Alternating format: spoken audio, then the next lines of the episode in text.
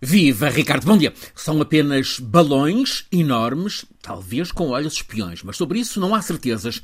Estão a surgir nos céus de Taiwan a ilha autónoma, vêm soprados de oeste do lado da China continental, a 160 quilómetros de mar Pacífico. Não aparecem como propriamente uma ameaça imediata de segurança, mas há quem os veja como uma mensagem ambígua da imensa China que está ali ao lado, à espera do reencontro, ou seja, a muito delicada questão da reunificação, repetidamente proclamada como ambição essencial de Xi Jinping, o presidente chinês.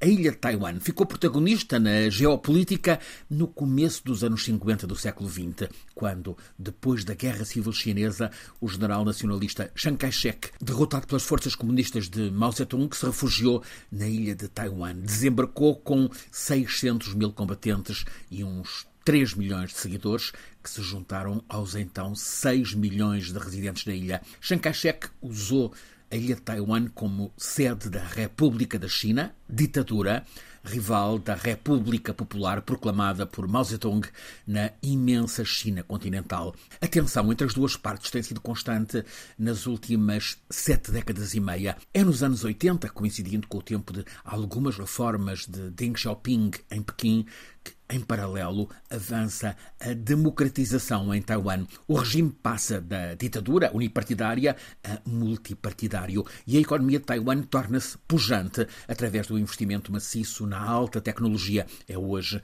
primeira produtora mundial dos semicondutores que fazem funcionar a economia digital global. O sistema de educação de Taiwan tem como prioridade a ciência, a tecnologia, as engenharias, a matemática.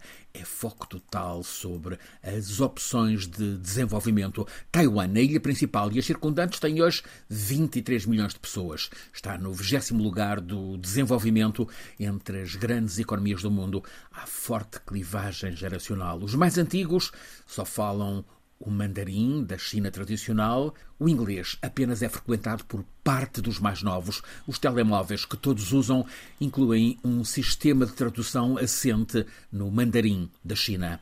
A população de Taiwan é educada numa cultura com alto sentido cívico. Há muita influência japonesa, país que dominou a ilha até ao fim do Império com a Segunda Grande Guerra Mundial. Está a crescer nestes últimos anos a transição de Taiwan para grande eficiência energética, designadamente na mobilidade. Os direitos civis progridem. Taiwan é vanguarda, exceção asiática, no reconhecimento do casamento homossexual. Uma mulher Tsai Ing-wen, líder do Partido Democrático, está agora a terminar os oito anos com dois mandatos como presidente de Taiwan, sempre em alinhamento diplomático com os Estados Unidos da América.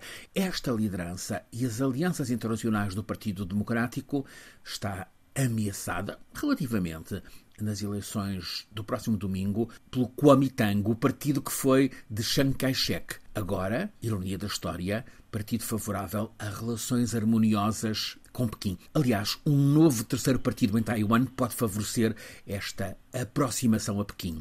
Na capital chinesa, Xi Jinping insiste na reunificação. E esse é tema central na campanha para as eleições deste próximo domingo, para muita gente que tem respirado a atmosfera de liberdade, que frequenta bares e discotecas, que cultiva a liberdade criativa, ao temor de a perder, como tem acontecido em Hong Kong, mas também ao receio de uma apesar de tudo improvável, linha dura de Pequim com ocupação de Taiwan. Ficaria, nesse caso, aberta uma muito séria crise internacional.